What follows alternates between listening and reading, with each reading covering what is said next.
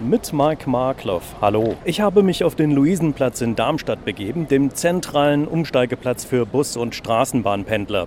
Denn ich habe heute eine Verabredung mit Tina. Das ist allerdings keine Frau, sondern die neue Straßenbahn, die der Verkehrsbetrieb HEAG Mobilo seit kurzem mit Passagieren austestet.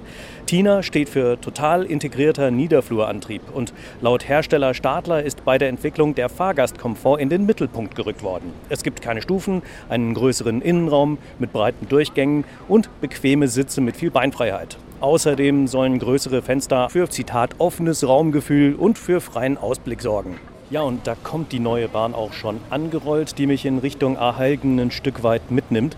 Schon von weitem erkenne ich die neue moderne Silhouette der Bahn mit ihren hellen Leuchten und ihrer auffälligen gelben Lackierung. Ja, und jetzt rollt sie hier am Luisenplatz ein und ich steige einfach mal zu.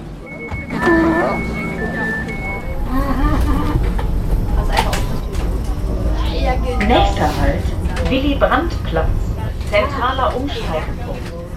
Ja, was mir sofort auffällt, es ist sehr hell. Es ist nicht nur hell erleuchtet, sondern es gibt hier auch recht große Fenster. Es gibt viel Platz auch zum Stehen und auch zum Sitzen viel Beinfreiheit. Und erstaunlich, die Holzsitze sind doch recht bequem. Es hat hier im Vorfeld einige Verzögerungen gegeben, bis diese Bahn endlich in den Testbetrieb gehen konnte. Aber das Warten hat sich doch ziemlich gelohnt. Ja, meine Fahrt jetzt hier mit der Tina ist vorbei. Ich steige nach zwei Haltestellen wieder aus.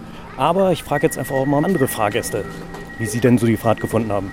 Entschuldigung, ich wollte Sie nur fragen, wie das jetzt so war für Sie, jetzt mit der neuen Tina mitzufahren. Ehrlich gesagt, völlig unspektakulär. Also es sieht schön aus, definitiv, aber ähm, ansonsten kein großer Unterschied. Aber Sie haben ja auch einen Kinderwagen dabei. War das einfach, ein- und auszusteigen? Nicht einfacher oder schwerer als bei den anderen, außer bei den ganz alten, die höher sind. Bei denen ist es ein Problem gewesen. 25 neue Tina-Bahnen sollen nach und nach hier in Darmstadt in den Betrieb gehen. Wenn alles so reibungslos läuft wie diese Fahrt eben, dann könnte das eine neue Liebesbeziehung werden zwischen den Menschen hier in Darmstadt und ihrer Tina. Aus Darmstadt, Mike Markloff.